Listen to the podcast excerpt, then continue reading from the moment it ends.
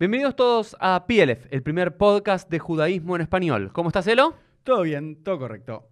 Elo, ¿tenemos alguna novedad? Sí, la novedad es que a pedido de ustedes hemos lanzado una página en internet con curso de judaísmo online. La página es plf.com. Hagan clic en la descripción y allí encontrarán mucha más información de estos cursos. Así que entren y vayan a ver la página que está muy buena. Ahora sí, Elo, si te parece, comenzamos con el episodio del día. Vamos. Hola a todos, bienvenidos a un nuevo episodio de PLF. ¿Cómo estás, Elo? Todo bien, todo correcto. ¿Cómo estás, Jaime? Pues encantado de estar con vosotros. Bienvenido, Jaime, bienvenido. Este es el episodio número 75. Ya son 75 episodios y siempre lo- como empezamos, como a los judíos nos gustan mucho los números, ¿no es cierto, Rab Jaim? Eh, siempre con una enseñanza con cada uno de los números. Y con 75 es fácil. ¿Qué se dice con 75? ¿Qué conocemos con 75? El número 75 en la cultura judía, en el Tanaj. La edad de un personaje cuando empezó a hacer algo. 75, no. Yo tenía rabia aquí iba 40, no sé, 75. ¿Quién? empezó? 75, no, andamos para atrás en la época del Tanaj. Abraham, ¿no es cierto? Abraham cuando comienza Ah. su viaje, cuando comienza su peregrinación, su Lech Leja, tenía 75 años. Y según el Midrash, también la reina Esther, cuando se casa Sí. con Ahasverosh, tenía 75 años. Yo me lo imagino Ah. como un poco más, más joven, ¿no? No, pobrecito. Pero yo me la imagino un poquito más joven, Rab Jaim, ¿no? No, no, no, los veintitantos, veintipocos. Pero el episodio de hoy vamos, y por eso tenemos a nuestro invitado, el rabino Jaim Casas, que ahora nos va a contar un poco sobre él, eh, es sobre el mundo sefaradí, y especialmente sobre Sefarad, sobre España y la España judía. Eh, tal como hablamos del Yiddish hace dos episodios atrás, la idea es tirar un poco para este lado. Mis, mis antepasados sefaradín me piden irme para este lado y poder tirar para este lugar. Entonces, la idea es poder hablar sobre uno de los lugares que quizás nos dio más riquezas al pueblo judío, intelectual, económica, cultural y de progreso, como fue la Sefarad, como fue la España medieval, y para eso tenemos al Rab Jaim Casas. Y Rab, lo que te pido al principio es presentate, cuéntanos un poquito de ti y luego comenzamos este viaje de esta próxima hora. Bueno, lo primero que quiero eh, una vez más es darte las gracias por, tu invitación y siempre es un placer poder hacer cosas, cosas judías en castellano, porque estoy tan acostumbrado a trabajar en inglés y en francés que es un auténtico placer.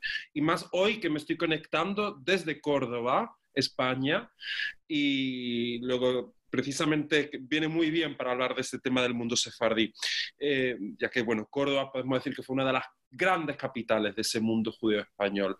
Eh, bueno, yo precisamente nací en Córdoba, eh, nací en Córdoba en el año 81, luego tengo ya 38 años. Y eh, bueno, viví en muchos sitios porque mi padre era militar, él, él era oficial del ejército español, así que cada vez que tenía un ascenso teníamos que cambiarnos de, de ciudad. Y, pero la mayor parte de mi vida viví en Andalucía. Yo creo que eso ha afectado mucho a la persona y al rabino eh, que soy hoy. Eh, y después, bueno, fui a hacer mis estudios de Derecho. Yo in- inicialmente iba a ser abogado, terminé mi estudio de Derecho en, en- en Sevilla, me formé en la Universidad de Sevilla. Mira, acá Pero- tenemos un abogado, él lo que es abogado, un rabino, y alguien que iba a ser abogado y terminó siendo rabino. Entonces hay que Ah. podemos hablar de la selección. Es que uno cuando empieza derecho sabe por dónde empieza, pero nunca sabe dónde va a acabar. Y, y bueno, mi pasión por el mundo sefardí me llevó a no ejercer el derecho porque tuve la oportunidad de comenzar un pequeño museo judío en Córdoba, en la antigua judería.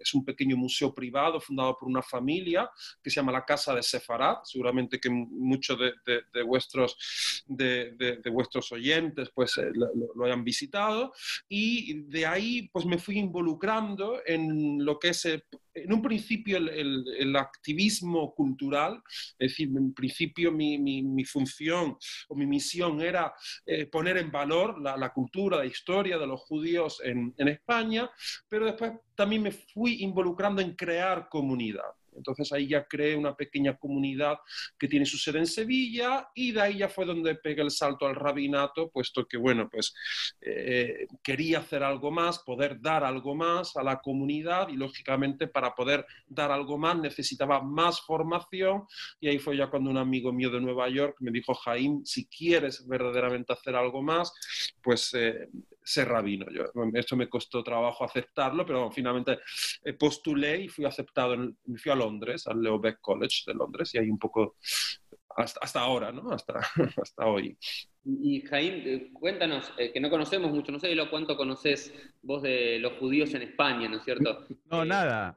A, mí lo que, lo que me intriga es eh, cómo llegó la familia, porque no sé cuántos judíos hay en España, ¿no? O sea, cómo tu familia, tu, papá, tu mamá, tus abuelos, o sea, que nos cuentes, ¿no? desde cuándo están en España, ¿cómo es eso? Bueno, esto suele ser la pregunta del millón, ¿no? Como esta expresión existe en Argentina, la pregunta del millón. Eh, en España hay más judíos de lo que nos imaginamos. las cifras más o menos oficiales hablan de en torno a unos 30.000. Eh, la mayor parte de ellos son de origen sefardí, del Marruecos eh, español. Después hubo una gran llegada de, judíos de Argentina en los años 80 y, 90. Y después en los últimos años también pues, de, toda Hispanoamérica.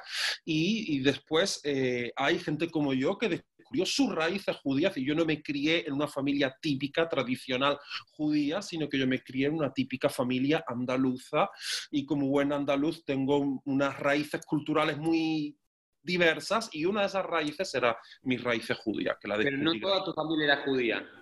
Eh, no, oficialmente no. O sea, somos una familia andaluza. Mm, eh, yo me crié, fui a colegios católicos, yo me crié en principio eh, como, como, un católico, pero siendo consciente de, de, mis raíces judías. Entonces, fui poco a poco teniendo una transformación muy orgánica, muy natural, muy lenta de como lo comentaba, incluso también con eh, mi vida profesional, de, una, de una identificación cultural con el judaísmo. Es decir, yo sentía que la cultura judía formaba parte de mis raíces culturales y eso fue evolucionando hacia una identificación ya más profunda con la espiritualidad y ya con, un sentimiento de pertenencia al pueblo judío.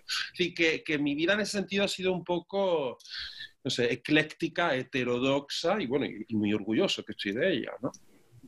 Bueno, Jaime, si, te parece, comencemos con a ver cómo los judíos llegamos a Sefarad. ¿Cuándo es el primer momento histórico en el cual tenemos noción de que hubo judíos en la península ibérica, en Sefarad? Bueno, ahí ya entramos en el mundo, eh, por un lado, de las leyendas, ¿no? Y por otro lado, de la historia. Ah, que podamos probar históricamente, claro, tendríamos que ceñirnos a, evidencias arqueológicas, ¿no? Entonces, bueno, no está nada mal. Hablaríamos ya de una presencia eh, judía en la Hispania romana. Es decir, que, que, no está nada mal en cuanto a lo que es historia, ¿no? Estamos hablando de casi 2.000 años, ¿no? De historia judía en, en, en Después siempre eh, están los autores o las leyendas, ya que, que, hablan de una posible llegada en épocas del primer templo, del rey Salomón. Hay que tener en cuenta que en la costa eh, de la península ibérica existieron eh, colonias fenicias muy importantes. Los fenicios es un pueblo oriundo del actual Líbano que tenía unas relaciones muy estrechas con, eh, el, pueblo, con el pueblo judío. el mismo rey Salomón tuvo alguna esposa de origen nombre España, el nombre España, como era conocido en fenicio, ¿no? Injafán ¿No era así? pues, eso, no, lo sabía, no lo sabía. Yo sí sé ya que el, nombre Sefarad aparece ya en, el Tanaj, ¿no? En, Sefarad en España, en la península ibérica, pero en Fenicio, si no me equivoco, la, península ibérica España era conocida como Inshafan, que el fenicio, también el hebreo depende mucho del fenicio, claro, es conejo, porque se lo llamaba la isla de los conejos, la tierra de los conejos. Qué bueno al parecer había muchas conejerías. Bueno, también está el tema de, de Iona y Tarsis. Es decir, hay otra gente que identifica también a esa, porque teníamos aquí en el sur, precisamente en el sur de la península, lo que llamamos el reino de los tartesos, es decir, el pueblo que es uno de los pueblos íberos. Entonces, se ha identificado que esos tartesos, que el pueblo tarteso viene de lo que es Tarsis y que se Tarsis, que aparece en Iona, es decir, a donde intentaba huir, ¿no? Eh, Iona, como muchos israelíes a veces intentan huir de vacaciones y se vienen para acá, ¿no? Pues Iona eh, quería huir aquí a, Tarsis, ¿no? Entonces, bueno, es muy probable que, ya existía una, una, presencia en época muy anterior a la época de la destrucción. Pero de lo cual tenemos seguro a nivel histórico y arqueológico sería, sería ya inscripciones eh, funerarias de, época romana, siglo II, siglo III, encontradas en la zona del Levante, del este de la, de la península ibérica. ¿Elo? ¿Una pregunta al respecto? No, no, no, por ahora no, por ahora no. Está, muy callado, lógicamente habla, un poquito más. Eh, y entonces, a ver, más allá de lo que diga la leyenda y demás, y Jonás se quería ir para ahí, en el Talmud también aparece la idea de Hispania, no Sefarad, como Sefarad, sino el nombre Hispania, Hispania y demás, que era en, en muchas leyendas o relatos rabínicos también tiene que ver como el fin del mundo porque al parecer los rabinos, aunque no vivían ahí, que eran de la tierra de Israel o de Babilonia, conocían España como el lugar eh, más al oeste que podían conocer, porque claramente era el final del mundo conocido. Entonces, cuando tenían que ir de una punta a la otra del mundo, utilizaban Hispania. Entonces, en la tradición rabínica y judía, Sefarad por un lado, y por el otro lado, Hispania o Hispamia son los dos nombres clásicos de, la península ibérica. Pero de la época romana vos me decís que, ya hay evidencias históricas, pero ¿cuándo fue el apogeo de, la separada que todos nosotros recordamos y que hablamos.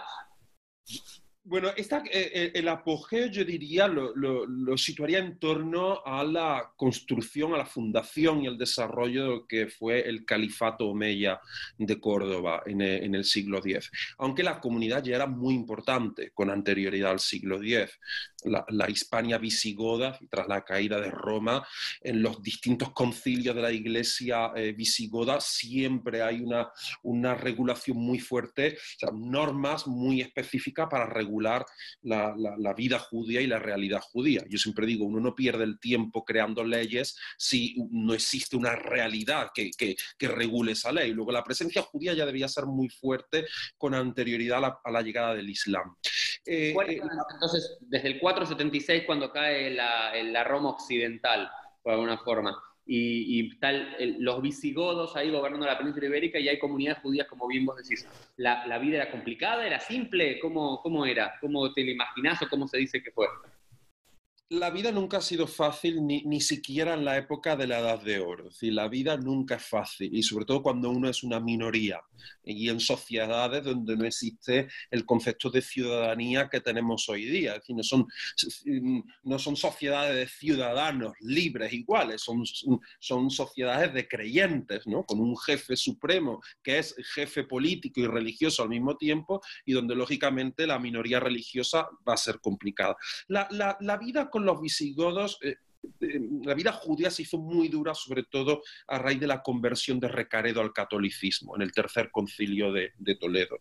Y esto precisamente lo que, lo, que va, lo que va a provocar es que cuando en el siglo VIII, en el 711, llegan los primeros musulmanes a la península ibérica, los judíos van a ver en cierto modo en la llegada de este proto-islam, eh, van a ver una oportunidad en cierto modo de liberarse de esta, de esta situación. Y es por ello que va a haber una, una estrecha colaboración, una íntima colaboración desde el principio entre Islam y judaísmo en la península ibérica. ¿Esto qué ocurre? Cuando en el siglo X Abderramán III decide que Al-Ándalus va a dejar de ser un emirato, ¿no? sino que ya va a formar un califato y que él es, va a ser la cabeza ¿no? religiosa y política de todo Al-Ándalus, hay que tener en cuenta que Al-Ándalus en esa época no es lo que hoy conocemos como Andalucía. Al-Ándalus es prácticamente toda la península ibérica y parte del norte de África, es decir, es uno de los, de los grandes imperios ¿no? de esa época. Y en el siglo... los, fanáticos, los islamistas en nuestros días que quieren volver a recuperar eso, cuando hablan de recuperar todo el gran poderío que alguna vez estuvo bajo manos musulmanas, no hablan del Al-Ándalus como ese gran lugar que ellos, no, ni siquiera saben lo que eh, eh, reclaman un al-Ándalus que no conocen. Pero eh, entonces, lógicamente, se crea una situación eh, y los judíos formamos parte de la sociedad, ante una situación de cierto esplendor económico, de cierta paz, porque se logra, eh, en cierto modo, este poderío militar que logra también el califa, esto provoca, lógicamente, una situación de estabilidad política, de estabilidad económica, de paz, y esto, lógicamente, favorece, yo siempre lo digo. Cuando uno tiene el estómago lleno, piensa mejor.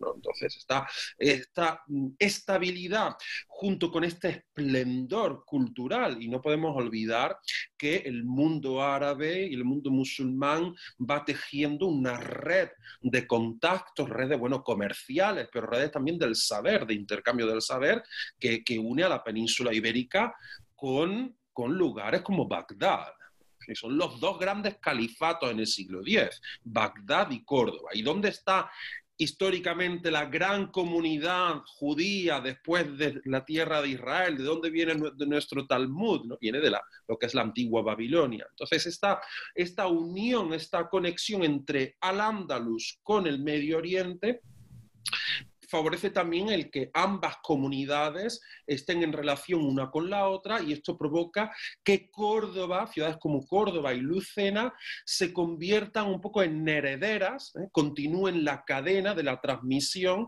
de esa tradición intelectual, talmúdica, filosófica de nuestros grandes jajamín de, que es bueno, de Babli, ¿no? de Babilonia.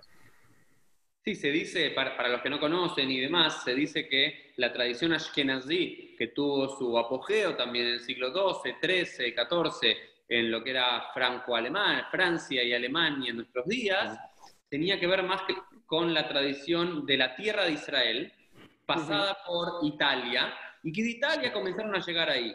Sin embargo, el mundo sefaradí es como la transición y es los continuadores de Bagdad y de las grandes yeshivot de Sura, de Pumbedita, que luego pasaron a Bagdad en el siglo VIII, IX, y que luego del siglo X, XI pasan directamente a estas ciudades de, la actual España, ¿no es cierto? Ese, es el, lugar que comenzó a ocupar España en el, pueblo judío, ¿no es cierto? Entonces, esta fue la transición desde el inicio del Islam y demás. ¿Y cuándo entonces llega su apogeo? Estos son los momentos de transición, de consolidación. Y su apogeo me dijiste que era el siglo X siglo X, yo diría con la instauración del califato de Córdoba. Después el califato de Córdoba va cayendo en, decadencia, eh, sobre todo con el siglo XI, se divide en pequeños eh, reinos, lo que llamamos reinos taifas, eh, y esto, bueno, favorece también que los reinos cristianos del norte vayan, vayan conquistando ¿no? el sur. Si políticamente, militarmente se va debilitando, y después lo que ocurre es que, tanto en el siglo XI, pero especialmente en el siglo XII, llegan pueblos bereberes originarios del norte de África con un una idea del Islam muchísimo menos heterodoxa ¿no? que el Islam eh, que se vivía en la península ibérica, porque el Islam que se vivía en la península ibérica era pues una especie de, de, fusión, ¿no? de fusión entre, bueno, tradiciones que tenían su origen en el Medio Oriente, con tradiciones bereberes, pero también con todas las tradiciones íberas, ¿no? que se habían mantenido, y romanas, clásicas, que se habían mantenido en la península ibérica. Bueno, llegan, llegan estos, a los almorávides en el siglo XI, ya producen una gran persecución contra, ya protagonizan una gran persecución contra la comunidad judía. ¿La persecución de Maimónides se tiene que ir? La de Maimónides, la de Maimónides es la de los almohades en el siglo XII. O sea, la siguiente, que es la que termina prácticamente por destruir con la comunidad judía en la España musulmana. Entonces, lo que va a ocurrir en esa época es que el, centro del saber judío se traslada. Y se traslada, o sea, deja de ser Córdoba y pasa a ser Toledo. Y ahí es donde entra ya en, la escena la ciudad de Toledo y la comunidad judía de Toledo. Entonces, para, conocer esto, ¿no? Porque vos viajaste a España, ¿tuviste la posibilidad de ir a las juderías de España o no? Eh, no, no, no, estuve justo este, a ver si, fines de enero de este año por primera vez en España, pero estuve en Madrid y de ahí no me moví, estuve seis días y no, no, no, no pude viajar. No. Es que es difícil moverse, no es que uno llega a Madrid, Madrid tiene tanta, ofrece tanto que es difícil moverse. No, pues yo, tuve, la verdad, la, posibilidad de conocer eh, dos veces y fui a varias juderías, a la de Granada, a la de Córdoba, a la de Toledo. Me, faltan otras conocer, realmente creo que es un viaje que, me debo de poder conocer todas las juderías españolas y todas las calles que se llaman la calle de los judíos y demás. Pero entonces, a ver, si la gran judería del siglo X era Córdoba, ¿no es cierto? Y después me dijiste... Córdoba, y, Lucena, Córdoba y Lucena. Lucena es mucho más... En ciudades, ¿cuáles eran las grandes juderías en los diferentes siglos para darme una idea, ¿no? Vamos a ver, las grandes juderías... Eh, en general, siempre las grandes juderías eh, siempre estuvieron, en la mayor parte del tiempo, diríamos que fueron en el sur.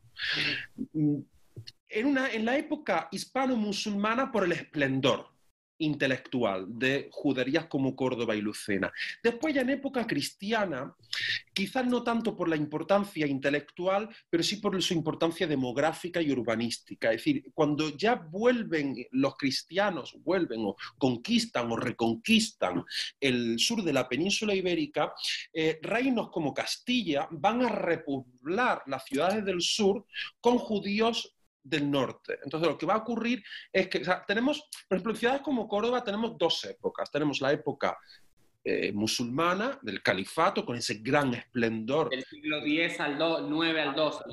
10, 12, con ese esplendor de los grandes jajamín que estudiamos, ¿no? de los grandes poetas, filósofos, rabinos. Y después hay una judería posterior, de época posterior, que es la que se conserva hoy día, que es la que tú habrás visitado, que es una judería ya a lo mejor intelectualmente ya no tan fuerte como esa judería que fue, pero urbanísticamente muy importante. ¿Por qué? Porque ya esa judería data del siglo XIII, cuando en el año 1233, si no me equivoco, Fernando III de Castilla conquista Córdoba, o en el 1248 conquista Sevilla, él da facilidades a judíos castellanos para que dejen Castilla y se vengan al sur. Entonces van a ser juderías muy grandes. A nivel intelectual, tendríamos Córdoba y Toledo, pero el esplendor de Toledo y el esplendor de las juderías eh, cristianas, porque siempre tenemos una tendencia a pensar que la, que, la edad de oro, que los grandes jajamín, que, la, que la gran poesía hispanohebrea, nada más que se desarrolló en la, en la España musulmana.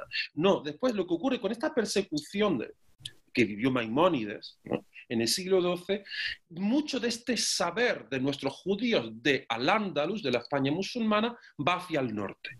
Y ahí ya cuando van a entrar en escena las grandes juderías, tanto de Castilla, Aragón, Cataluña, ya es una, un esplendor un poco posterior a la judería de Córdoba o de Lucena. Antes de irnos al segundo esplendor, digamos, como que hay dos épocas de oro. La época de oro, digamos, musulmana, vamos a ponerla, y después la época de oro, la segunda época quizás de plata, vamos a llamarlas de plata, no de oro, también de, mucho crecimiento. No, no, sé cómo la llamarías vos. No sé, no, me, prefiero, para no entrar en polémicas con nadie, no le pongo, no le pongo etiqueta. Sí es cierto que una es heredera de la otra. Eso sí en, en, esa primera, ¿cuáles son los, ya vemos el sur de España, de Córdoba, Granada también, ¿no es cierto? Claro, es que Granada después también tiene una judería muy importante, que es el entorno del, reino Taifa de, Granada, bueno, con personajes tan importantes que llegaron incluso a tener un poder político como Ibn Agrela, ¿no? eso, contanos esos, esos personajes, esto. Se sabe ¿Qué personajes, personajes tenemos? Interesantes de Sefarad de ese periodo decir, personajes, ¿de qué necesitaríamos? Hay varios personajes que yo considero importantes. Tenemos nuestro Rambam, ¿no? Pasa que es verdad que Maimónides se va muy pequeñito de España. Es Maimónides probablemente empieza a formarse en Marruecos, en Fez, y llega a su madurez intelectual y espiritual ya en, en, Egipto. Pero tenemos a personajes sorprendentes. hay un personaje en la Córdoba del siglo X que a mí me apasiona y que yo cuando explico, hago mis visitas guiadas por Córdoba, me gusta mucho tirar de él. Es Hasdai ibn Shaprut. Hasdai ibn Shaprut es un hombre del Renacimiento, es un judío cortesano, es un judío estúdio culto, poderoso, rico, influyente, miembro de, la, corte del califa, él es médico del califa, él es consejero, él es diplomático, y va a tener un papel muy importante a la hora de, favorecer las relaciones diplomáticas del califa con los reinos cristianos del norte, del califato de Córdoba con el emperador de Constantinopla, es algo parecido a lo que hoy conoceríamos como un mecenas, ¿no? sé, como no sé, como como han sido a lo mejor los Rothschild, ¿no? En épocas más recientes, es un mecenas que en cierto modo va a ser el que, el que haga, el que favorezca, el que grandes intelectuales también se establezcan en Córdoba. Es decir, él protege a poetas, protege a rabinos. por ejemplo, Hasaim Shaput es un personaje interesantísimo para... para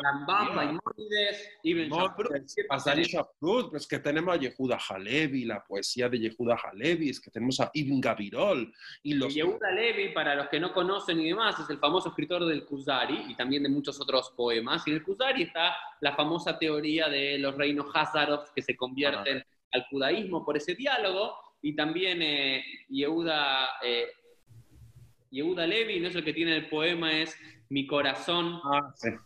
¿Cómo es el poema? Como era algo así como mi corazón está en el oriente, ¿no? Y mis huesos, algo así, mis huesos están aquí en el destierro, en Sefarad, ¿no? Algo... Sí, de Yehuda Levi se le pierde un poco la... Hay gente que ve a Yehuda Levi como una especie de, de, precursor de lo que, del sionismo, ¿no? Que, bueno, esto es algo muy exagerado, ¿no? Pero es cierto que él eh, abandona Sefarad con la intención de, llegar a Eretz Israel. Y ahí, bueno, hay varios. Nachmanides también, ¿no es cierto? El Ramban también Claro, cierto. todo, este concepto de protosionista, de, de, de, judíos piadosos que por lo menos querían terminar su vida en la tierra de Israel y que muchos morían en el intento, llegaban y morían. Eh, pero otros personajes, entonces tenemos Yehuda tenemos miles Otro personaje apasionante es Benjamín de, de Tudela, ¿no? Ah. Que llega a visitar, es el Marco Polo judío, ¿no? ¿Quién es? ¿Quién es? Contá un poco. ¿Eh, ¿Lo conocés quién es? No, no, ni idea, Es un viajero, llega hasta el oriente y allá por donde va pasando va escribiendo crónicas de las comunidades judías que va visitando. Y una parte importante que tenemos de información de comunidades judías en todo el norte de África, Oriente, no sé si llegó hasta China, hasta India, o sea, ya me pierdo. Y él allá por donde iba pasando iba levantando un poco acta, ¿no? De, de lo que veía, de cómo vivían los judíos. Tenemos judíos viajeros, a judíos... en español, fue traducido al español también, lo, tenemos en, español. Ah, los viajes de Tudela, de Benjamín de Tudela, del siglo XI o XII. Ay, no, ya me pierdo. Yo quería más bien del 11, ¿no? Benjamín de Tudela. Ya me, ya me eh, pierdo. Es el mayor registro histórico de comunidades judías que si no, no tuviésemos idea de su existencia, si no fuese por él, por Benjamín de Tudela tenemos, a ver, tenemos a judíos cortesanos, ¿no? Los judíos de la corte, como Ibn Shaprut, tenemos grandes rabinos como Maimónides, tenemos poetas como Yehuda Levi, tenemos viajeros. Viajeros. Y, también tenemos a la familia de los Ibn Tibón, ¿no es cierto? Ah, los famosos traductores también. Los traductores, porque eso me parece importantísimo. Pero hay, otro tema muy importante que, que, muchas veces olvidamos. Hablábamos del, de Toledo y de la judería de Toledo. Nuestros judíos en España eran eh, gente que dominaba mm, bien varias lenguas, eran muchos de ellos venían del mundo árabe, luego dominaban ya el árabe y el hebreo. Eh, y lógicamente cuando marchan al norte cristiano aprenden las lenguas romances y el latín. Entonces, vosotros no sé si habréis escuchado... español en ese momento o no? El español, español existiría, ya empieza a, fraguarse poco a poco lo que, sería una especie de un romance, una lengua romance, de la cual ya van surgiendo el castellano, el portugués, el catalán, ya las distintas. O sea, no, es el, castellano, el español que, que, que, hablábamos, em, que hablamos hoy, lógicamente. Pero eh, lo que interesante es que una de las grandes eh, instituciones culturales de Toledo va a ser la Escuela de Traductores de Toledo. Esto es muy importante porque todo el saber del mundo clásico, sabéis que se conserva fundamentalmente el mundo árabe. Ese saber llega a, la península ibérica. En la península ibérica nuestros judíos, nuestros musulmanes estudian y guardan y, promueven ese saber clásico.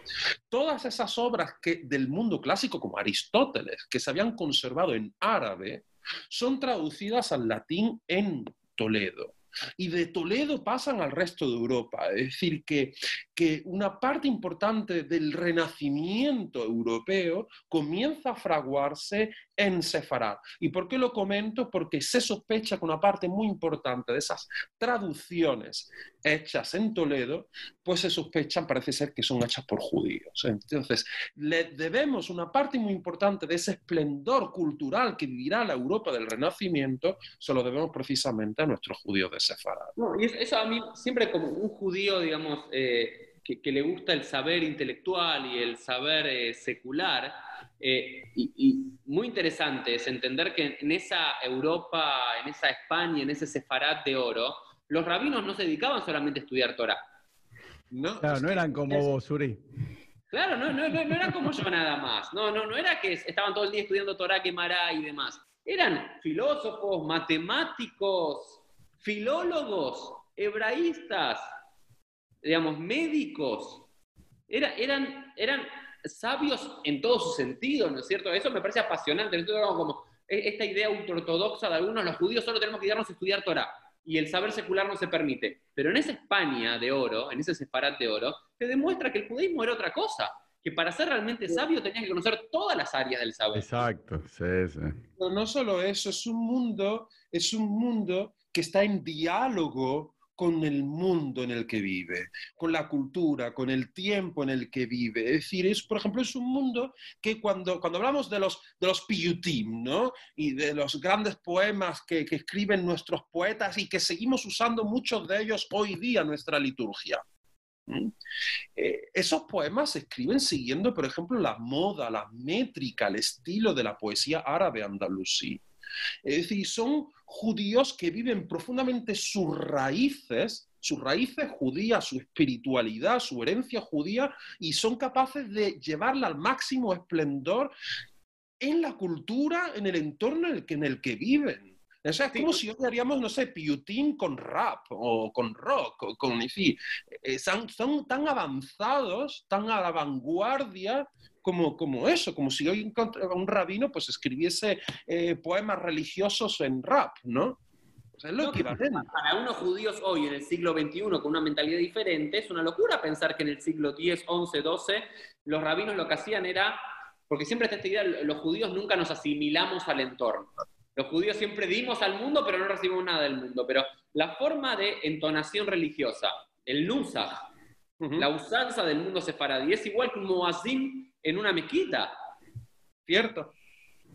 Digamos, la, forma en la cual las sinagogas se, eh, se, estructuraban de forma circular y demás era del mundo, del mundo musulmán. La idea, el mozárabe de las estructuras de las sinagogas eran del mundo árabe, eran copy-paste del mundo musulmán.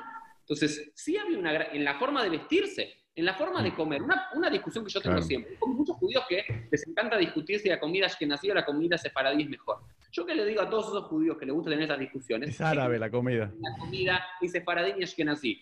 Existe la comida que los judíos polacos adoptaron en Polonia, la, judía, la comida que los judíos ucranianos adoptaron ahí, la comida que los judíos de España adoptaron, que de Francia adoptaron, que de Siria adoptaron, que de Egipto adoptaron.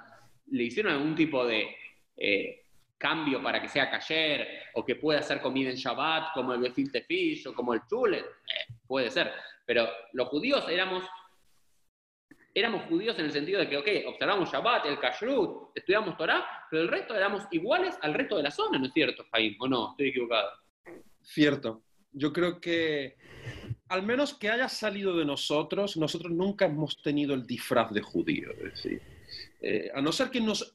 La, diferenciación siempre nos la, vino de fuera y nos la, la, impusieron. Nosotros siempre quisimos vivir pues como uno más, manteniendo siempre nuestras raíces. Eso sí. Ah, pero está bueno eso de decir, un judío, ¿no? En esa época, en Andalucía o en la península ibérica, se vestía igual que un árabe, ¿no? No es que los judíos se vestían con sombreros así negros como tengo yo, con corbata y saco. O sea, es importante aclararlo, ¿no? Se vestían igual que los árabes, o estoy equivocado. Pues, ¿Cómo se viste un chico joven judío neoyorquino? Pues supongo claro. como su vecino neoyorquino. lo que pasa es que hoy día vivimos con una obsesión enfermiza sobre qué es lo auténtico, ¿no? Y hemos interpretado que lo auténtico pues es vestirse pues de, de, de, hasídico y, que está muy bien. Y que está muy sí, pero eso también pero cada uno tiene que mantener su cultura y su herencia. Sí, pero los hasídicos, a su vez, se visten igual que eh, se vestían los no judíos hace 250 años en Polonia. Y el, es cierto, como que quedó como el auténtico, ¿no es cierto? no, no, pero... Eso a, mí me, eso a mí me preocupa. Además, yo como judío andaluz, que ya te he contado un poquitín de mi historia, que yo no vengo de una, de una familia que marchó al exilio, de, no sé, una familia sefardí de Turquía, que retornó a Sefará, no, yo soy andaluz mi familia ha estado siempre aquí. Y a mí muchas tradiciones de Andalucía que me gusta vivirlas y las vivo sin ningún complejo, ¿no? Y a mí me consta, ¿no? Que en esta obsesión por lo auténtico, yo sé que para algunos soy menos judío o menos auténtico o menos rabino, pues ¿por qué? Porque soy vivo como un andaluz, pero es que es mi cultura de donde yo vengo. Y no hay cosa nada, no hay cosa más judía que el vivir en plenitud tu espiritualidad, que vivir en plenitud los valores de la Torah, al mismo tiempo que uno vive, disfruta de la cultura de la, de la que uno viene y de la que uno forma parte. Escúchame, Uri, Uri yo, yo, tengo un par de temas que fui anotando, viste, mientras ustedes hablaban, que, porque vos me decías, pues estoy tan callado, que son los temas que a mí me interesan, ¿no? Y lo voy a decir sin vergüenza.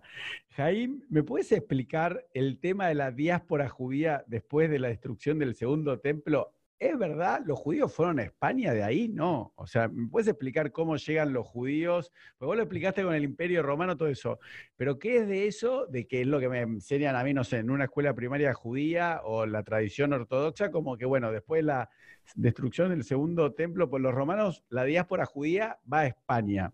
¿Cómo es eso? O sea, vos tenés... yo, no tengo una, la, respuesta perfecta. ¿eh? No, no, lo que vos entendés. yo creo que soy una persona con un mediano sentido común, ¿no? Y uno lo que va aprendiendo cuando estudia la historia es que las cosas no, uno no pasa del blanco al negro, que las cosas no, la historia no se mete en cajones, ¿no? Venga, llega el año 70, se destruye el templo, aquí ya no hay judíos, y ahora están todos los judíos por ahí por el mundo, ¿no? Las cosas, o sea, las cosas son mucho más orgánicas. Y como hemos dicho, probablemente ya hubo judíos antes. Hmm durante y después. Por ejemplo, tenemos a grandes, es decir, que el flujo de, de, salida, incluso con la expulsión de los judíos de España, hay judíos que comienzan a dejar España antes de 1492. ¿Por qué? Porque la situación se va degradando. Y hay judíos que dejaron España en el siglo XV, XVI y XVII judeoconversos que abandonan por la presión de la Inquisición y llegan a Ámsterdam o a Marruecos y retornan al judaísmo. Bueno, pues algo parecido probablemente ocurrió con la diáspora judía. Hay judíos que salen antes, tenemos comunidades en Roma antes de la destrucción del templo, tenemos comunidades en Babilonia ya desde la época del primer el templo y probablemente hubo comunidades que sí, que salieron con la destrucción del templo y y gente que salió después. Y esto, lleva siglos de, flujos migratorios, ¿no? Es mi visión, ¿no? Claro. claro, todos necesitamos un poco leyendas y mitos fundacionales, ¿no? Vos te fuiste cada, comunidad quiere verse a sí misma como que es más antigua de lo que verdaderamente es. El problema es esta idea de pureza, ¿no? De pureza, de autenticidad, ¿no? Aquí todos venimos del, rey Salomón. ¿eh? Pues nada, pues muy bien. Quiero, quiero, quiero llevarte, lo te llevó para atrás, yo quiero llevarte un poquito más para adelante. No, vamos para atrás, para adelante. Dale, entonces sí, es así como es el de PL, para atrás, para adelante. como dice Ein Mukdamu Mojarba Torah, no hay un antes y un después en la Torah, no estamos en orden. Entonces, eh, estamos hablando de la primera época de oro, bajo el mundo musulmán, siglo X, siglo XI, mediados del siglo XII. Luego muchos judíos se tienen que ir por estas persecuciones de estos protoislamistas. Luego los judíos pueden volver con la reconquista cristiana y fundan más en la parte norte y también en el sur otras grandes juderías, el nivel de conocimiento intelectual, político que llegaban a tener. También había algunos judíos eh, militares, ¿no es cierto? Algunos famosos judíos militares. Ese tema lo he estudiado menos. Como Shmuel Anagid, está el gran ah, Bueno, claro, pero Shmuel Anagid, bueno, Shmuel Anagid llega a ser virrey de Granada, claro. Oh, pero eso es interesante, un judío que llega a ser el virrey de Granada. Sí, sí, sí, con poder político importante. bueno, y que al mismo tiempo, y que es poeta también, es decir, que lo vemos esa complejidad, ¿no? Que es, un, que es un hombre de letras, es un hombre de letras, de política, de corte. ¿Y cómo pasamos entonces, Jaime? La gran pregunta es, bueno, me parece que los judíos tenemos historia en esto, porque hasta hace no mucho tiempo en Alemania los judíos también habían llegado a un gran albor espiritual, político de influencia en muchas esferas de la Alemania en la que vivían y en un par de años se pergenió lo que es la Shoah. ¿Cómo podría decir que es la génesis y resumir un poco cómo fue la, la Inquisición, ¿no es cierto? ¿Y cómo llegamos Pues, de este eh, eh, mm, mira, o sea, es que mm, esto daría para una charla entera, pero por unirlo a lo que está ocurriendo en el mundo hoy día. Imaginaos, fíjate, la- la- la- la mentalidad que tenemos, o sea, la mentalidad, la, la psicosis, la preocupación que estamos viviendo hoy día con el coronavirus. Y no sé si eh, qué historias habréis vivido allí en Argentina, pero hemos vivido por aquí en Europa de, de repente, por ejemplo, que alguien salga a la calle y la gente del balcón, eh, no, no salgas y, y- y tirarle cosas del balcón, vete a tu casa, que vas a infectar a alguien. Es decir, como, por ejemplo, cuando llegó el coronavirus a España, que se culpabilizó a la, a la comunidad china, ¿no? Y, y- sufrieron incluso algún ataque a algún comercio chino, ¿no? En, en Madrid. Es decir, estamos viviendo con esto del coronavirus como la gente ante una enfermedad, lógicamente tiene miedo, como en ocasiones intenta encontrar a culpables y, eh, se señala a ese culpable y ese culpable lógicamente sufre. Bueno, en España, en el siglo XIV, como en el resto de Europa, eh, vivimos, sufrimos la peste. Entonces, inter- yo creo que lo que nos está ocurriendo con el coronavirus eh, nos puede ayudar a entender muy bien lo que ocurre en Europa, nuestros judíos y en España en el siglo XIV. Es que hay ciudades en el siglo XIV que llegaron a perder el 70% de su población. Sí, hoy día entramos en pánico y nuestra economía está cayendo, se está destruyendo por un 0, no sé qué, 5% de muertos. Bueno, en el siglo XIV hay ciudades que pierden el 60, el 70% de su población. Y a esto se le suma el que se señala a los judíos como el culpable de la peste. Entonces empezamos ya a ver cosas como esa. Entonces unimos todo ese caldo de cultivo a lo que ocurre en España a final del siglo XV es también es un paso de la Edad Media hacia la modernidad. Esto puede sonar muy, muy, mm, eh, puede llamar la atención, escandalizar a algunos, pero en cierto modo toda esta de la expulsión de judíos, musulmanes, Inquisición, esto forma parte de un proyecto de modernidad, en el que en, en este proyecto la idea de unidad y uniformidad es fundamental. Es decir, un proyecto de una península ibérica unificada bajo un solo reino, es decir, un solo poder político, una sola cultura, una sola lengua y una sola religión. Entonces, si vamos uniendo todo esto que venimos arrastrando el siglo XIV, la peste, la persecución, los pogroms, y después un intento de unificar la península ibérica, ibérica, bajo un solo poder, una sola cultura, una sola, religión, pues nos da, entre otras cosas, como resultado, bueno, la expulsión de los judíos, la expulsión de los moriscos, la, Inquisición, que no deja, la Inquisición no deja un instrumento del poder, porque esto es muy interesante. La Inquisición española es controlada por la monarquía, por el monarca. No es lo mismo que la Inquisición católica medieval que depende del Papa. Es un, es un instrumento del poder político para el poder. Y esto es muy interesante cuando en el siglo XVIII ya hay mucho menos judeoconversos a los que vigilar. ¿A quién vigila fundamentalmente la, la Inquisición española? A los ilustrados. ¿Por qué? Porque los ilustrados es, ponían... Eso es interesante también pensar, ¿no? Esta idea inquisitorial que hoy decimos, ¿no? Como, como verbo, ¿no? Inquisidor es de, de, buscar y de detallar y ver qué hay detrás de, ¿no? Investigar para buscar basura o algo medio oscuro detrás de una persona. Pero es importante mencionar que la Inquisición no era contra los judíos en sí. Ah, no, la Inquisición la Inquisición vigila la pureza de la fe católica. Entonces, la Inquisición fundamentalmente en su comienzo, eh, porque la Inquisición va también a perseguir a protestantes, a moriscos, a... pero la Inquisición en su origen fundamentalmente se crea para vigilar al cristiano nuevo de origen judío, que es sospechoso de haberse convertido por interés y de seguir manteniendo el judaísmo en secreto. El, el antisemitismo, el antisemitismo medieval que sufre el judío en la España moderna lo hereda el converso y el cristiano nuevo. Y esto coletea hasta el siglo XIX. ¿eh? No, eso, también es muy interesante, simplemente para sumar algo a todo esto, para armarnos esta idea rápida, ¿no? ¿Cierto? Estos episodios son rápidos para que, como digo siempre, para que la gente tenga ganas de estudiar más, de aprender más y de conocer más.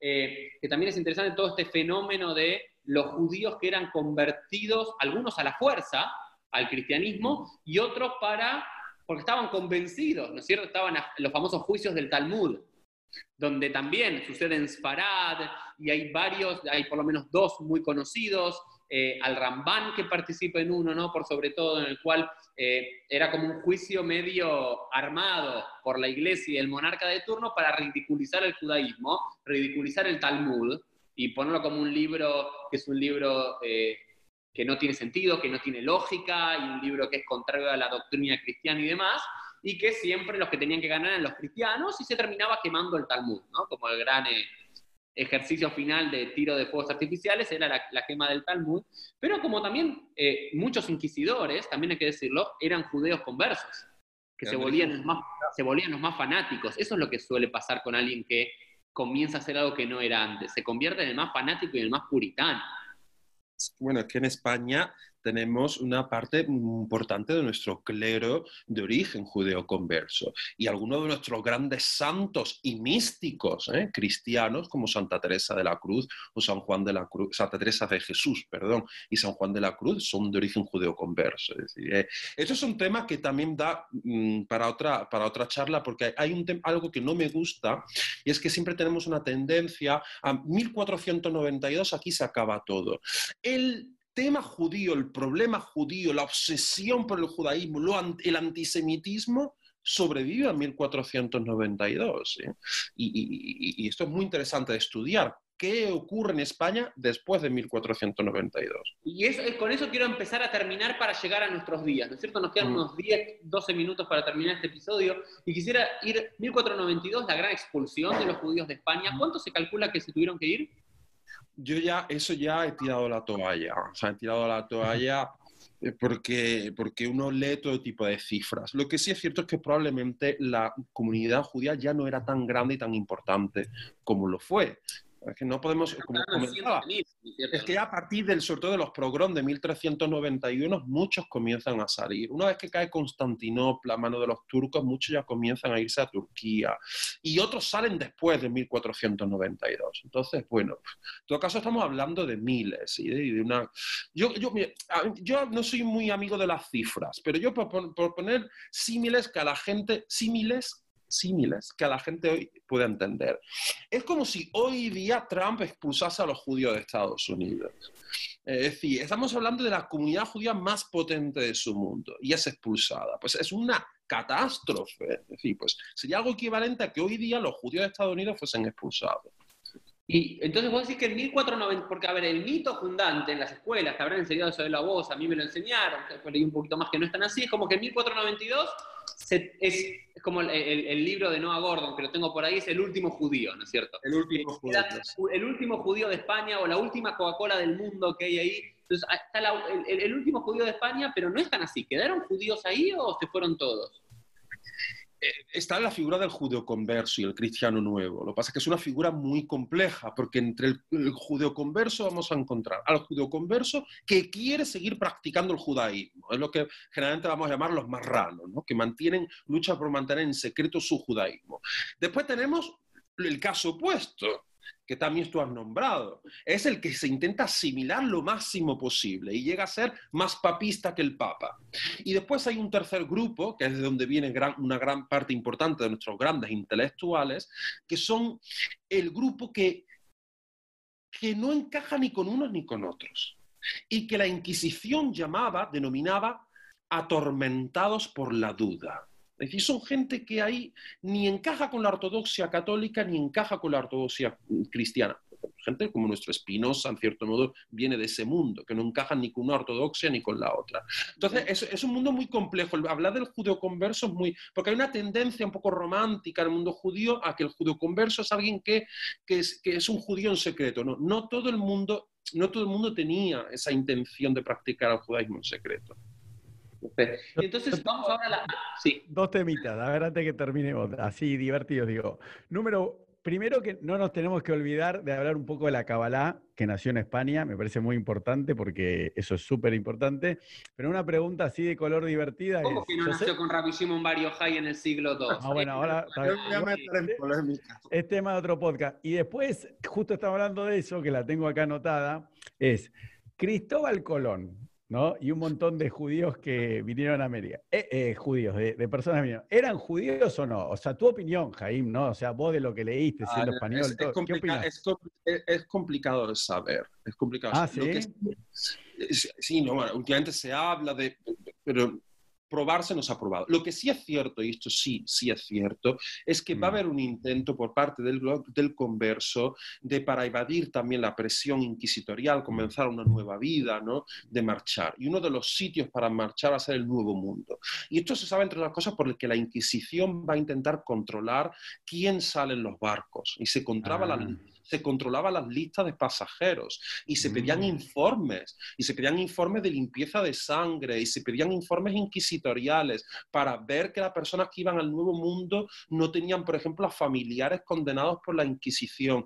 Es decir, se controla que el converso no llegue a América. ¿Y por qué se controla? Porque efectivamente el converso intentaba y, ir a Marruecos, ir a, ir a, ir a Ámsterdam, y se intentaba huir y parte importante, muchos conversos llegaron a, a, América. Entonces, ah, por eso. también terminó acá, en Perú y en otros lados. Bueno, lo, de la cábala quizás puede ser para otro episodio, pero simplemente para decir que la gran mística y cábala judía también se inicia en toda la Córdoba, en el siglo XII, en el siglo XIII y en todo el sur de España y demás el gran eh, Moisés de León, que es la autoría hoy en día académica, por lo menos, de gran parte del Zohar, que no se le atribuyen a Rabbi Shimon Bar como se le atribuye apócrifamente para darle más valor, surgió también en España y tuvo también su gran apogeo en toda esta crisis, ¿no es cierto? Porque la mm. literatura mística, la literatura... Eh, apocalíptica, de revelación y demás, tienen sus grandes apogeos en los momentos de crisis intelectual, material, y en el colapso de esto tuvo su gran influjo y por supuesto de esta expulsión y de diferentes momentos también tenemos a judíos que se fueron para otro lado, no para el Nuevo Mundo, ni para el norte de Europa, ni para el mundo ashkenazí, sino que también se fueron a la tierra de Israel. ¿Cierto? Después tenemos a Joseph Caro y a toda la escuela de Tzfat, de Safed, que surge, es como una España en, en Israel alguna forma en un momento, ¿no es cierto? Pero quiero, quiero ahora, nos quedan pocos minutos lamentablemente y nunca se puede hablar de todo, pero creo que tomamos varios temas. Y la España judía actual, no ya de los judeo conversos o de esos que se fueron mimetizando y convirtiéndose en un cristiano español ibérico más, como en la mayoría de familias. Los judíos actualmente, las comunidades judías, soy judío argentino y quiero ir a España. ¿Dónde volvió a surgir el judaísmo como judaísmo? ¿Se entiende la pregunta? Bueno, la vida, la vida judía, España tiene una, una, comunidad judía mm, eh, muy activa en algunas ciudades, sobre todo grandes ciudades como Madrid Barcelona. Y lo que yo veo interesante de la comunidad judía en España es que, bueno, como la comunidad judía en general está en un profundo, eh, una transformación. ¿Pero cuándo empezó, Jaime? Este, este los primeros judíos, así, en plan eh, más oficial, comunidades medianamente organizadas, ya mm, comienzan a datar de finales del siglo XIX. Por ejemplo, tenemos la comunidad, una de las más antiguas, es la pequeña comunidad marroquí, marroquí de Sevilla, que, la, que tiene su origen en, a finales del siglo XIX con un grupo de comerciantes de Tetuán, de la capital del protectorado español en Marruecos. ¿no? La comunidad judía, después en el comienzo del siglo XX, llegan también judíos huyendo de pogroms de, Europa del Este, por ejemplo, llegan judíos ashkenazim a Barcelona, ¿no? Llegan judíos también que, originarios del Imperio Otomano, ¿no? A comienzos del siglo XX a ciudades con gran comercio como, como Barcelona, Madrid. Eh, pero la gran, gran migración ya comienza en los años 60, tras la independencia de, Marruecos. Y después, años 80, con, con la llegada de, de, argentinos que comenzaron a un poco revolucionaron la vida judía en España, los argentinos, porque hasta que llegaron los argentinos, básicamente el judaísmo que se vivía en España era judaísmo marroquí, ¿no? Judaísmo marroquí, sefardí. Los argentinos trajeron el movimiento masortí, el movimiento reformista, y después ya en los últimos años lo interesante es que están surgiendo iniciativas pues, como Moshe House, Limud, todo tipo de iniciativas culturales como las que yo lidero en Andalucía, más como Sefarad. Es decir, que somos una comunidad, mmm, comparada con la Argentina, lógicamente somos una comunidad pequeña, fundamentalmente concentrada en grandes ciudades como Madrid y Barcelona, pero hay una diversidad y un dinamismo que hace 20 años no existía. Entonces yo quiero ser optimista. Entonces me, parece que están ocurriendo cosas muy interesantes en la España de hoy. ¿Y cómo es el, trato de la sociedad española hacia los judíos? O sea, ¿hay antisemitismo? O sea, pues está, está muy arraigado, ¿no? O sea, ¿cómo, es hoy en día en la práctica? Eh, mm, yo siempre soy una persona, a mí lo aprendí de mi maestro, a mí mm, tengo mucha prudencia a la hora de poner la etiqueta de antisemita a alguien. Mm. Porque en el momento que uno, y esto lo aprendí yo, y, gracias a Dios que lo aprendí, en el momento que uno pone la, etiqueta de antisemita a alguien, ya pone un muro entre esa persona. Eh, entonces, eh, la la sociedad española, yo diría que en general tiene un gran interés y una gran curiosidad por el judaísmo. ¿Hay antisemitismo? Lógicamente que hay antisemitismo, pero yo, eh, si tuviese que definir a la sociedad española, la definiría como una sociedad con una gran curiosidad, un gran conocimiento, un gran interés por reconectar con sus raíces judías. Muchísimo más fuerte es ese sentimiento que el posible sentimiento antisemita, que lógicamente hay, porque eso pues forma parte un poco de, nuestra historia. Claro, porque eso lo, había notado y me parece divertido. Expresiones en castellano, yo ahora me, se me vienen a la memoria dos, pero por ejemplo, decir, eh, se dice acá en Argentina, ¿no? Se le vio la hilacha, ¿no? O llora como un marrano. Son ah. expresiones que la gente cuando dice se le vio la hilacha, nos estamos refiriendo a los tzitzit, a los flecos que, le, utilizan los judíos fuera de las vestimentas, como diciendo, ah, viste, era judío, se, le vio la hilacha, como diciendo, pero algo malo. Eh, o después decir... Eh, expresión o no? ¿Cómo? ¿En España se utiliza esa Lo de la hilacha y lo de llorar como un marrano nunca lo he escuchado, pero es verdad que hay otras expresiones muy ligadas a este mundo de inquisición, converso, no sé, se me ocurre la inquisición, por ejemplo, la, expresión como que te den morcilla. Esto lo usáis en Argentina cuando alguien le quieres mandar bien lejos a alguien o mm. quieres, quieres, no sé, quieres, quieres desearle algo malo a alguien le dices que te den morcilla. la morcilla es una especie de salchicha hecha con carne y sangre de cerdo. Uno dice, bueno, ¿por qué cuando le deseo algo malo a alguien, le, deseo morcilla, si la morcilla al que, al que coma cerdo pues está muy rica. ¿Y? Porque tiene su origen en todo este mundo en el que tú sospechas que a tu vecino, que probablemente es de origen judío, lo peor que le puedes dar es la morcilla expresiones como tirar de la manta. hay un montón de expresiones. A ver, esa, tirar de la manta. las, mantas eran telas que se colocaban en las iglesias con los nombres de las familias de origen judeo converso. Entonces, cuando decimos hoy día tirar de la manta, ¿qué quiere decir? Que voy a sacar a la luz algo que tú no quieres que se sepa. Ah, ¿Se acababa, que... de alguna forma los nombres de los judíos conversos cuando se descubrían? se colgaban las iglesias, como tú ahora en la sinagoga tienes los nombres de los donantes o los nombres de los, fallecidos, los, ah. nombres de, celebraciones, cosas alegres. En la iglesia existían pues mm, paneles con nombres de familias. Era una manera de que tú vigilases a esa familia. No. Ah, mira, bueno, eso, todo eso no lo conocía. y esas, esas pantallas, esos tapices se le llamaban mantas, ¿no? A ver, ¿y qué otra frase más? Está bueno. ¿eh? Esa dos yo no la conocí. Ya, ya, ya, me, ya, ya, me pierdo, ya tendría que... Pero, hay una, pero vos no conocías esa, la de la hilacha y llorar como un marrano. La de la hilacha no, la, de la hilacha no la conocía yo. Acá es muy popular.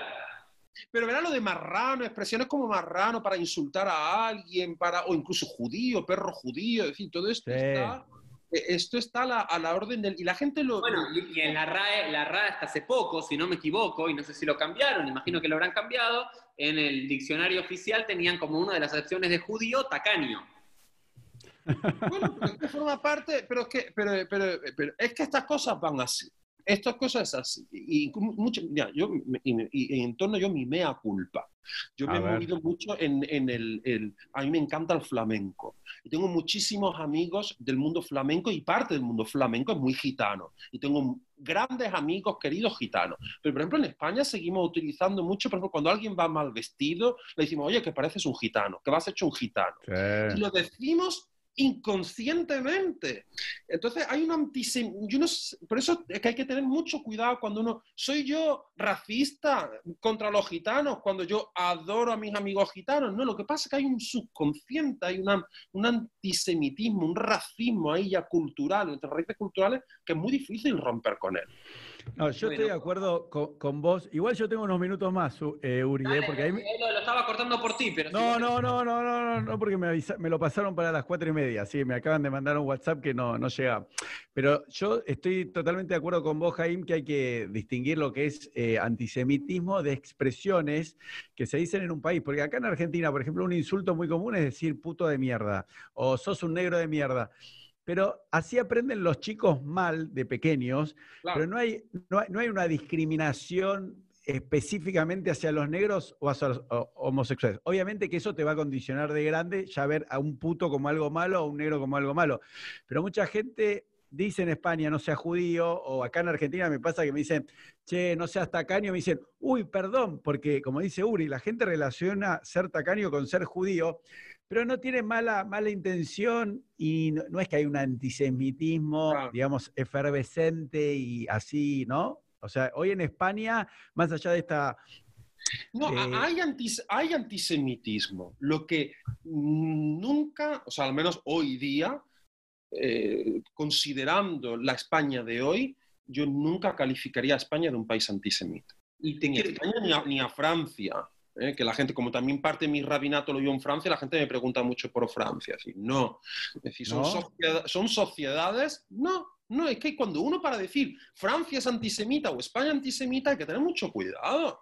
Es que estás condenando a toda una, a toda una sociedad. Y, mi experiencia en España es todo lo contrario. Mira, yo me llama mucho el ayuntamiento de Córdoba. Aquí en mm. Córdoba apenas hay judíos, habrá 12 o 13 judíos. sí, no, hay... 12 o 13 judíos, ni siquiera 12 o 13 familias. 12 o 13 no, no, no, o sea, hay judíos contados con, con los dedos. Eh, yo, mi comunidad más cercana, la de Sevilla, yo me desplazo a Sevilla, bueno, en mi comunidad la que trabajo en Francia, en Toulouse, ¿no? Eh, pero el ayuntamiento de Córdoba me, contrata varias veces al año para dar charlas de cultura judía. Este año, por ejemplo, en septiembre me invitaron a hablar de Rosh Hashanah y Yom Kippur. Pues yo tenía más de 100 personas en una sala, mm, había dos judíos en toda la sala. Bueno, dos judíos conmigo tres. Eh, eh, eran, o sea, eran gente que hay un interés eh, muy grande, muy grande. Y eso es, eh, a mí me emociona porque, no me quiero enrollar, yo veo parte de mi rabinato eh, precisamente yo me veo como el rabino de esos no judíos españoles que quieren conectar con su raíces judía, sin interés de conversión. Habrá algunos que querrán convertirse. yo no estoy aquí para convertir a nadie o para hacer proselitismo, pero me veo como español que conectó con sus raíces judías, que tuvo que hacer un proceso de conversión formal, que tuve que pasar un bedín, que fundé una comunidad judía, que llegué a ser rabino, eh, yo me veo con una gran simpatía hacia ese no judío que tiene curiosidad y quiere aprender. Y yo entiendo que parte de mi rabinato es servir al pueblo judío, pero parte de mi rabinato como rabino y judío español es servir a cualquier español que quiera conectar con sus raíces judías. Me parece maravilloso. Y Jaime quería, Rab Jaime, quería invitarte a ti por dos motivos a este podcast. El primero era para siempre conocer un poco más, aprender un poco más sobre Sefarad y el mundo sefaradí, las luces de Sefarad, los grandes momentos de apogeo de la historia judía y cómo ese gran centro intelectual, espiritual judío se terminó en un momento de la historia, pero luego, gracias a Dios, quizás está volviendo a comenzar y, como, digamos, como una comunidad judía que estuvo apagada casi por 500 años. Prácticamente estuvo apagada, es como un interruptor, más allá de algunos casos puntuales, estuvo apagada, llevó sus luces a otro lado, pero allí estuvo apagada. Y como hoy España es un lugar dentro de Europa donde el judaísmo está volviendo a resurgir, dentro de las comunidades judías en particular, tiene comunidades judías reformistas, conservadoras, ortodoxas, separadim, ashkenazim, y también dentro de los no judíos, del mundo no judío como eh, gracias a Dios ya no estamos en el momento de la persecución al judío, sino del interés por los judíos. Así que desde acá, desde Argentina, te decíamos Brajá, te deseamos mucho éxito en tu tarea y ojalá que puedas venir para acá para contarnos. Con, mucho, con mucho gusto, tengo mucha ganas de conocer a Argentina, que no la conozco, y, y con mucho placer también os recibiré por aquí, por Andalucía, cuando vengáis.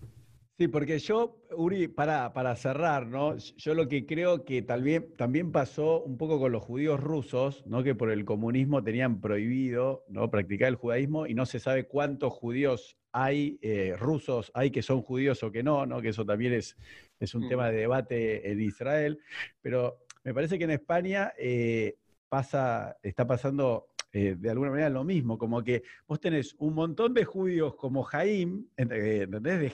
O sea, no que sean judíos, digamos, eh, practicantes, pero como que quedaron muchas brasas, muchas cenizas de, judaísmo que está sepultado, y eso va a ir surgiendo, porque así como le pasó a Jaim, y hoy en día que la gente está con crisis de identidad, que dice, y, y Jaim, y, te lo contamos porque con Uri nos pasa un montón. Nosotros de toda Latinoamérica nos escribe un montón de gente diciendo que eh, ellos son de las tribus perdidas, que ellos son descendientes de españoles, porque la gente está en búsqueda de para qué nació, por qué vive y por qué se va a morir. Entonces yo creo que hay un montón de gente como vos, Jaime, que habrás tenido esa crisis existencial y dijiste, ah, pero yo soy judío, pues cuando vos empezaste la charla diciendo que tu papá era militar, digo, pará, ¿cómo un militar judío va a estar en España? No, no lo creo.